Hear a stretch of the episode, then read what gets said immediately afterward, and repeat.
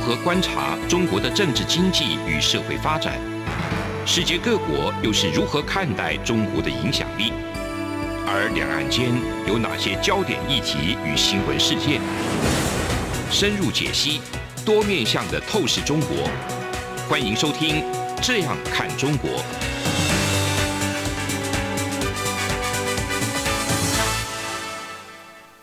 各位听众您好，我是主持人张振林。您现在收听的是中央广播电台《这样看中国》节目，张振林时间。今天节目我们要访问的主角哈，就是我们这个陆委会的副主委邱副主委邱垂正哈。邱副主委你好，振林兄好，哎，各位听众大家好。今天其实这个访问邱副主委呢，是谈到这个，因为最近啊，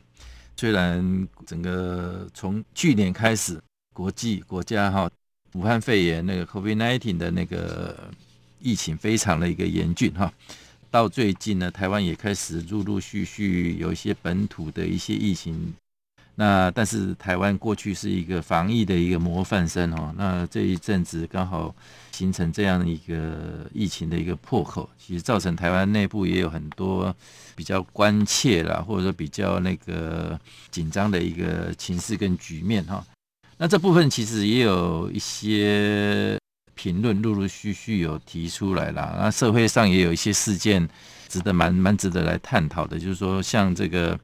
所谓提出来，就是说最近因为反而是台湾疫情的一个紧张的一个情势，造成所谓让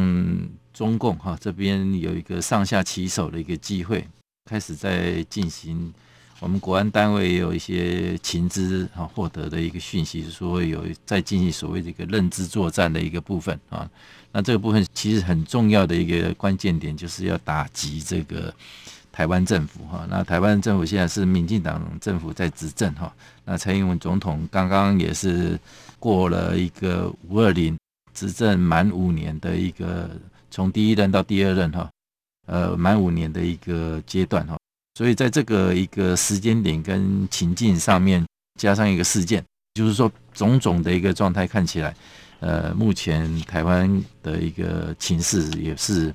有点诡异哈。我们讲用诡异来讲，就是说，因为不只是国内的一个纷争而已，或者说国内的一个问题而已，那其中两岸的部分也涉及到中国共产党的一个一些那个手段等等哈。像这个部分，我就从一个比较最原始的一个源头来这边来请教一下邱副主委。其实，在这个台湾还没有发生爆发本土病例之前，就大概五月初的时候，哈，就是说那个原本中国大陆那边就嘿很奇怪，突然间有有一天，这个五月初的时候，那个福建省那边就传出一个消息，就是说突然间想说对台湾哈那个小三通的部分有片面的一个解放的动作跟宣达哦，就是说他们原本是讲说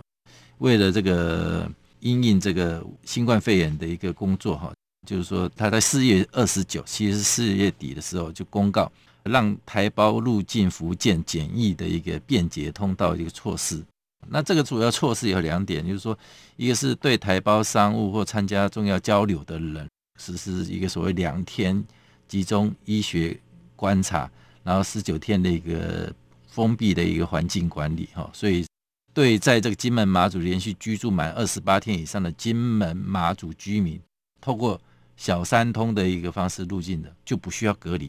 哦，这个突然间他们就宣布这么一个便捷啊，等于是有一点所谓的门户开放的一个政策。哎，不过这个政策突然间就在五月初的时候就宣布，这个时时间点也是在四月三十号的时候就讲说，哎，因为那个台湾哦有所谓的新的本土病例的一个发生啊，那时候才十多例啦，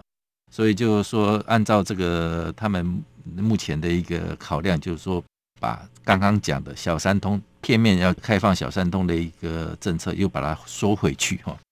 所以中中国大陆这个政策的一个决策一下子松一下子紧，那做中间的一个时间的一个变化又很短哈、哦，而且这个讲的理由又有点奇怪。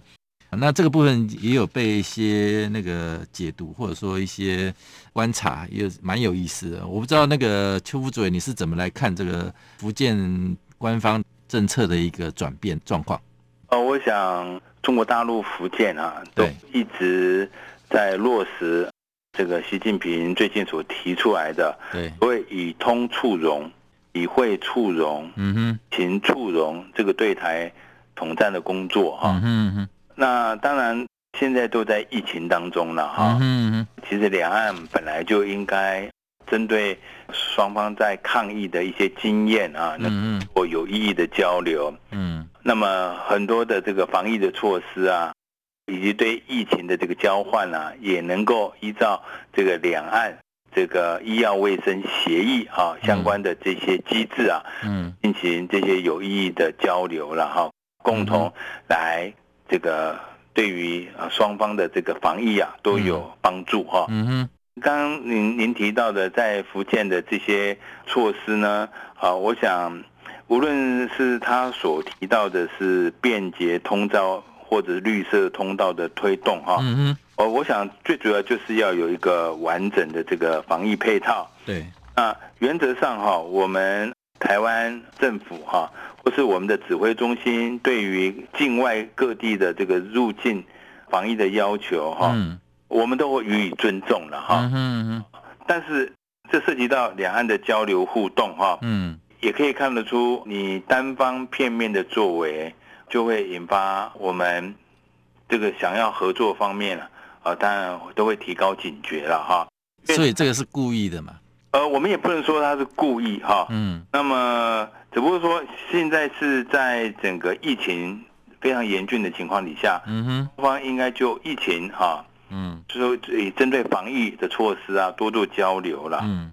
如果没有这些呃一个积累的经验跟过程啊，双方就很容易啊，没有在呃，而且是单方片面的作为哈、嗯就要求啊、对方要来配合。嗯这样的一种做法哈、我想在双方能够良性互动的这些条件嗯具备的哈、嗯哼何况从我们的角度，嗯我们看待这个问题呢，我我们都是依照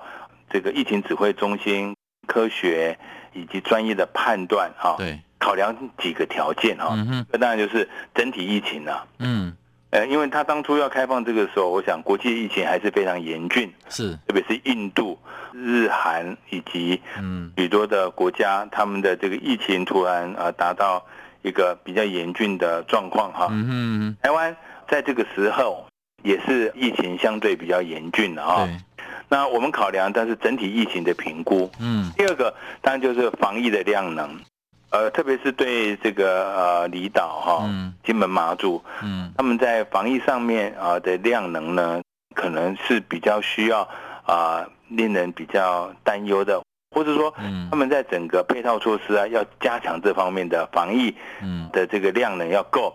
特别是防疫旅馆啊嗯要充分，防疫人员啊要经过训练，嗯甚至如果有确诊的病患啊，如何收治，如何有足够的这个负压病房哈、对，那这个都要整套的啊来完整配套措施啊哈、嗯那最后还涉及到当地民众的想法。这很重要，地民众对这个事情啊，你只要上过这两个离岛的一些公共论坛的网站，对，或是我们师做的民意调查，我们陆委会也曾经针对金门马祖的那个乡亲啊，做过民意调查。对，对于中国大陆的这些措施啊，嗯基本上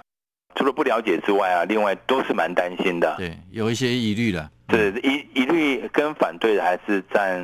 大多数哈、对，啊，那我也身为金门乡亲，我也能够理解嗯他们的疑虑啊。嗯就是一方面觉得啊，这离岛的这些医疗啊对、防疫的设施比较薄弱啊，对需要更多的来准备之外，是，还有一点就是说，当这个中国大陆来的啊嗯这些人啊，他们都需要很多嗯防疫的旅馆，啊，会不会跟原本我们从台湾来的这个游客啊，嗯啊他们的这个旅游的旅馆啊混住在一起？是，进而影响了啊去金门马祖的那那那种这个想法哈、对对受到影响，嗯因为怕说跟大家混住在一起，然后被染疫，这样的可能会对于这些离岛的这些旅游业啊，嗯哼会造成某种程度的冲击啊，嗯哼是说未闻其利先受其害，嗯哼所以乡亲也都蛮担心的。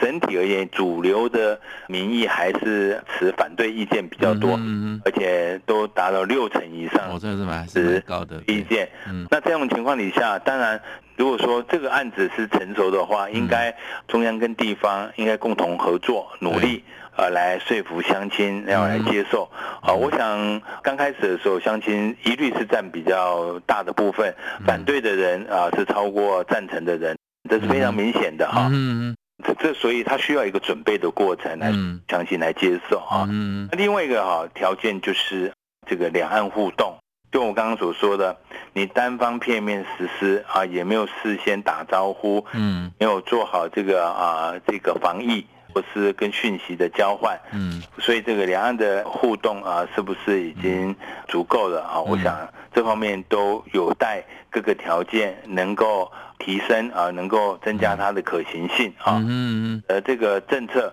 就算是没有背后统战那一重那种考虑，嗯，那也会这个很难被双方来接受哈，对，哎，没啊、错，被乡亲来接受哈。嗯那我们考虑呃，是不是要重启恢复小三通？嗯总统已经有政策指示了嘛，嗯嗯，就是说我们在疫情安全可控的前提下，是我们逐步恢复两岸正常有序的交流，对，那就是每一个步骤都要评估好。嗯哼啊，我们我们对整体疫情的考量，嗯我们对于防疫的量能、嗯当地民情的反应，嗯，以及对两岸因素啊嗯的互动因素对，这些啊因素来考量，嗯。逐步盘点啊，逐步来推动。嗯哼，其实这个也很清楚了嘛。就整个来讲的话，其实台湾这边态度也非常的一个开放，也非常的一个正面嘛。那两岸本来就是要持续在逐步陆续恢复一个比较正常的一个互动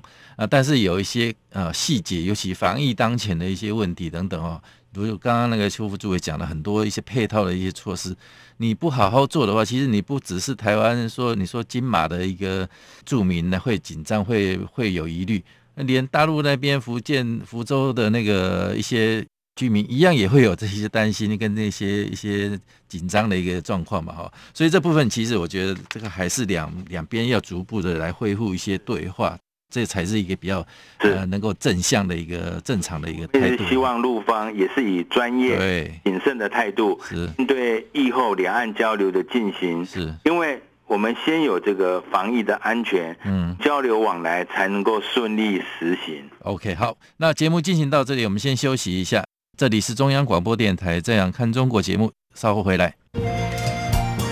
是阳光，翅膀打开了世界之窗；是阳光，翅膀环绕着地球飞翔。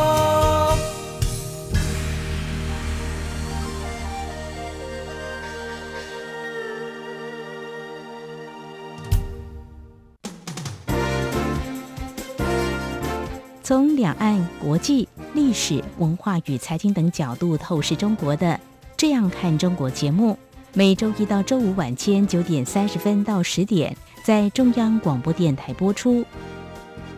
如果您对《这样看中国》节目有任何收听想法或意见，欢迎寄信到台北市北安路五十五号，也可以透过电子邮件的方式。节目有两个信箱：二零二零 at rti 点 org 点 tw，或是二零二零零二零三 news at gmail.com。再次谢谢听众朋友们的收听与支持，请持续锁定每周一到周五晚间九点三十分到十点播出的《这样看中国》节目。各位听众您好，我是主持人张振林。您现在收听的是中央广播电台《这样看中国》节目，张振林时间。接下来我们继续来访问陆委会邱副主委邱垂正，来探讨一个很重要的一个话题。最近因为台湾疫情的一个这么紧张的一个状况之下，也有一些所谓的比较属于这个统战的一个部分哈，就是说大家提出来讨论。这个部分刚好是一个切点，就是说先有一个事件了哈，这个事件我来说明一下，就是说前不久那个就有发生这个中国籍的一个男子驾着军规的一个橡皮艇哦，从福建沿海啊闯到这个台中港的码头上岸。之后又有一个事件，就是说也是一个中国籍的男子，也是自己划这个橡皮艇，那企图从那个福建厦门的外海哈、偷渡到这个金门的三狮山的海边哈、那这两个事件后来都是因为上岸以后被发现哦，就是或者说那个我们岸巡的一个部队军事人员的发现的有可疑的光点，才去现场把他们人员都逮获哈。这男子他们都讲说是什么为投奔自由了，还是说身上还带了一个行李箱，一面红旗哈，红色旗帜。呃，更诡异的是有十六颗猪肉水饺，哦，这个事件其实后来引起台湾这边也蛮多讨论的，说这个是不是故意的？哦，他们是不是这种偷渡是一个计划性的？那或这个偷渡其实就像我们平常在家里一样，就是说在家里看到蟑螂那个概念一样，看到一只其实还有看不到的地方，可能还有十只啊、哦甚至上百只等等啊、哦所以也提醒台湾这边也要有一个居安思危的一个想法。好，有这样的一个事件。那另外呢，后来这个国际媒体路透社这里呢有一个报道，它引述一个台湾那个国安官员的一个观察跟那个讲法，就是说，其实台北当局哈、就是认为北京方面啊，就是说已经正在进行所谓的认知作战啊，目的是要制造一个混乱哈、就是企图降低这个台湾民众对政府过去一年多来的一个防疫的一个信任哦。那他们主要是讲说，哎，这个所谓认知作战的一个主要的一个策略，就是在强调中国疫苗是很有效的啊、就是说，然后把台湾政府如何是盲目的去跟美国合作啦，或者说在发展自己台湾国产疫苗上面，其实不如是来引进中国的中国制的疫苗，这样是更快速、更安全的，能够来抑制这个台湾目前的一个疫情哦。但是这个国际媒体这个引述台湾国安官员的一个讲法，就所以这个就是一种要趁机翻转叙述的一个策略哈，要强调这个中国疫苗的一个优势，来打击国产疫苗的一些动作等等。那这看起来呃从刚刚偷渡，然后到这个所谓的一些认知作战的一个警讯哈，那陆委会这边就是邱副主任，你这边得到的一个讯息，或者说你们自己的一个评估哈，一个认知是什么样的一个状况？我想，中共长期想要并吞台湾，嗯要逼迫台湾接受他们这个一中的政治框架或者嗯统一的前提啊、嗯除了非常具体的这种军事威胁、外交打压、嗯经济吸纳、哦嗯为了渗透分化，那么最明显的是对于我们的认知作战啊。对刚刚主持人讲得很清楚哈、嗯那他企图啊、呃要来动摇我们的国人的信心，嗯呃，打击我们的士气啊，嗯哼让我们内部的不安，制造民众对于政府的这个冲突啊。嗯这个都非常明显，特别是啊、呃你刚刚提到的，呃，这个可能对于我们的防疫嗯指指点点，那么说我们的防疫的策略哈、说我们的疫苗的采购哈、对那这些我们也发现很多都来自于境外的这个假讯息，或者刻意的来扰乱我们台湾嗯内部啊这个民情啊，或是舆论。嗯让人民有着这个认知啊，对政府啊感到失望，这些都很明显。刚刚也提到说，有中国大陆人士驾橡皮艇从福建沿海嗯闯关到台中港上岸，如入无人之境，嗯那似乎在凸显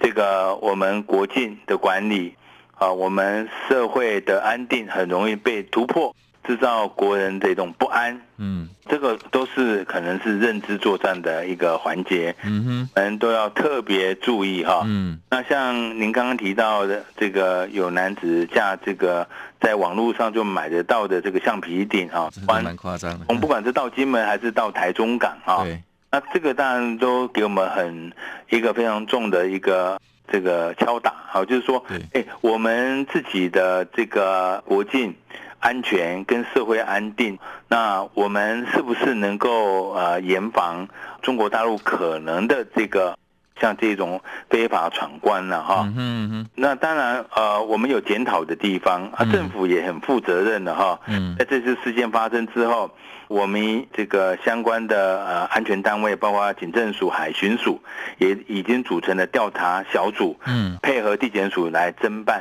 啊更重要的是，呃，我们海巡署啊，嗯早已建制这种监侦房的防护系统嗯或雷达、红外线。定期巡逻的部分来加强查缉，嗯好像我们一定要强化这个征收的能量。嗯，对于这种啊非法偷渡的个案啊，一定要依法严办，对，那让国人要有信心。此外，对于这两位啊，刚刚你提到的，嗯中已经移送啊司法机关来侦办，对，那么他们也已经隔离出来了。现在相关的机关正在了解他嗯非法来台的目的、动嗯嗯机跟相关陈述，嗯都有可以啊依法来予以处理哈、嗯嗯至于您刚刚讲的这个防疫期间，嗯播这种不实的讯息啊，嗯啊，让我们这个防疫啊出现破口，嗯或制造人心的混乱，更是不足取，嗯更是啊，可以说现在啊防疫当头的这个人民公敌啊，嗯，啊，我们更是要呃勇于提出检举啊嗯，嗯勇于把它检举出来，嗯那么让社会有正确的认知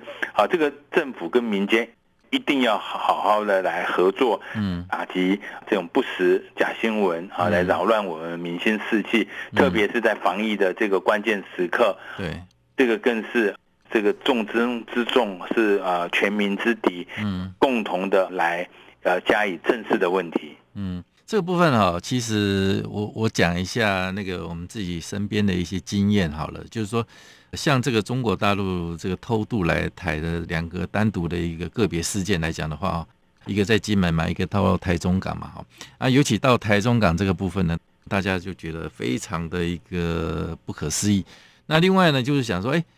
这是不是有一些猜测了？因为这个部分相关单位也没有证实说目前有没有关系，或者说是不是这么一回事哈、还没有一个或者比较官方证实或者一个比较正确的一个叙述的一个状态之下，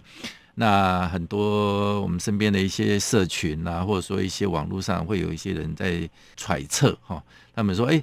就如我刚刚讲的，就家里头发现蟑螂的那种叙述一样，我们看到的一只两只，啊，事实上没看到的可能超过十只、上百只等等。那假设这样的一个偷渡的一个状态，也是我们看蟑螂的一个状态的话，那我们抓到了一个，那假设如果没有抓到的，可能十个甚至上百个。然后这些是如果中国共产党他们是刻意要在做进行一些不只是一个认知战而已，可能还是会不会透过这些人来散播一些病毒啦，或者说一些怎么样的一个状况。比如说，我们也发现他也有带水饺来，这个也是蛮不可思议的一个动作哈，等等。那这样的一个没有被确认，或者说怎么样的一个叙述，我不知道邱副主任有没有听过，或者说你自己是怎么来看待这样民间的一种传闻？我想中国大陆的这个偷渡啊，在这几年减少很多哈。嗯我们在两千年左右的时候，对的偷渡都非常的惊人哦。对，每个月有时候一多就好几千人哈、嗯，哇，那时这候个各地也有禁毒哈，嗯很吓人的，人满为患。嗯那到现在，这个中国大陆的经济的改善哈，嗯哼嗯，这方面偷渡的人就很少了哈，嗯哼但是还是有哈，嗯每年大概还有呃一些非常零星的偷渡事件发生。嗯啊，当然这两件呢、比较令我们国人很关注的，就是说，嗯，那么怎么如入无人之境哈？对，好，好像我们的海军呢，嗯海巡署呢，嗯海防呢，嗯我们的执法机关呢，怎么都没有严密监控啊、嗯这些海域，就让他们轻易的上来哈。嗯当然，我们是一个民主法治国家，对于这个非法入境，当然有些呃，我们司法机关已经在侦办了哈。嗯那当然，我们要来查明他真实的目的动机，那这部分跟他所说的投奔自由是不是有差距？嗯，那这个当然，我们的司法机关一定有一个完整的交代了是哈、哈，嗯那现在呢，也都已经在这个依法这个侦办当中哈、嗯那应该很快它就有一个完整正确的这个司法的相关的这些嗯侦办的这些书呃书类啊嗯，这些重要的权威性的这些官方的意见会出来。嗯不过我们当然也知道哈。中国大陆现在还会用这种偷渡过来的，确实这个案情都不单纯。是哈、也有可能您讲的，他是在对于我们整这个呃的认知作战，嗯好像我们的国防很脆弱，我们海防洞开啦，对，造成国人的这种啊、呃民心士气受到打击啦。嗯哼嗯那当然，我们政府相关机关也就已经积极的筹组这些调查小组啊，积极在侦办当中。嗯我们有一定的法定程序对，啊，这些事情都会这个水落啊石出。嗯哼更重要的是啊，我想我们相关的执法机关啊，都应该要严密监控我们海域。嗯对于我们的那个执法机关都有信心了啊。嗯哼那这个如果是是认知作战的话，我们要格外的小心。是当然，我们还是勿忘勿重啊，是我们尊重我们的司法没错，后的这个裁处哈。嗯哼那我们国人要对政府有信心，嗯那么不要听信各种的这个，特别是来自于中国大陆的这些嗯混淆视听的说法哈、对说我们根本没有呃国防啊、海防啦、啊，嗯我们的执法人员如何的松垮啊，嗯哼。不是事实。嗯，其实两岸关系还是一样，如我们先前讲的一个部分啦，应该还是要开大门走大路哦，就是说两边一个正常管道的一个正式的一个交流，那两边都有政府，然后两边政府其实应该还是要有一个回到一个所谓正常的一个交流跟那个对话的一个状态哈、那也不要设太多的条条框框。呃，中国共产党对台湾这个谋取呃那种阴谋的那个态度，或者说一些谋略来讲的话，其实台湾自己本身也要特别去做一个小心的一个应应跟谨慎的一个应对哈、这样才是目前看起来两岸关系的一个比较正常，或者说一个比较健康的一个状态了哈、好，非常感谢我们今天这个修复主委带来的讯息的一个分享。那以上就是我们今天中央广播电台《这样看中国》节目，节目进行到这里告一个段落，谢谢。谢谢郑林 OK，谢谢谢谢谢各位听众收听，谢谢。从两岸、国际、历史文化与财经等角度透视中国的《这样看中国》节目，每周一到周五晚间九点三十分到十点在中央广播电台播出。如果您对《这样看中国》节目有任何收听想法或意见，欢迎寄信到台北市北安路五十五号，也可以透过电子邮件的方式。节目有两个信箱：二零二零 at rti 点 org 点 tw，或是二零二零零二零三 news at gmail.com。再次谢谢听众朋友们的收听与支持，请持续锁定每周一到周五晚间九点三十分到十点播出的《这样看中国》节目。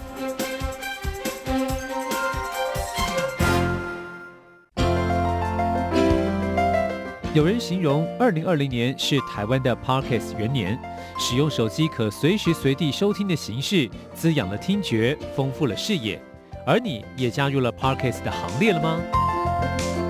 央广新闻部制播的众多精彩节目，陆续在各大 Parkes 平台上架，包括《早安台湾》《两岸 ING》《这样看中国》张振林时间、蔡明芳时间，还有《这样看香港》舍之岂能藏乎？想跟你聊聊天，以及港式大排档节目，通通随点随听。欢迎透过 s o u n d 声浪平台搜寻央广节目名称，就可以收听到精彩的央广新闻节目。快拿起手机，让我们在 Parkes 平台相见。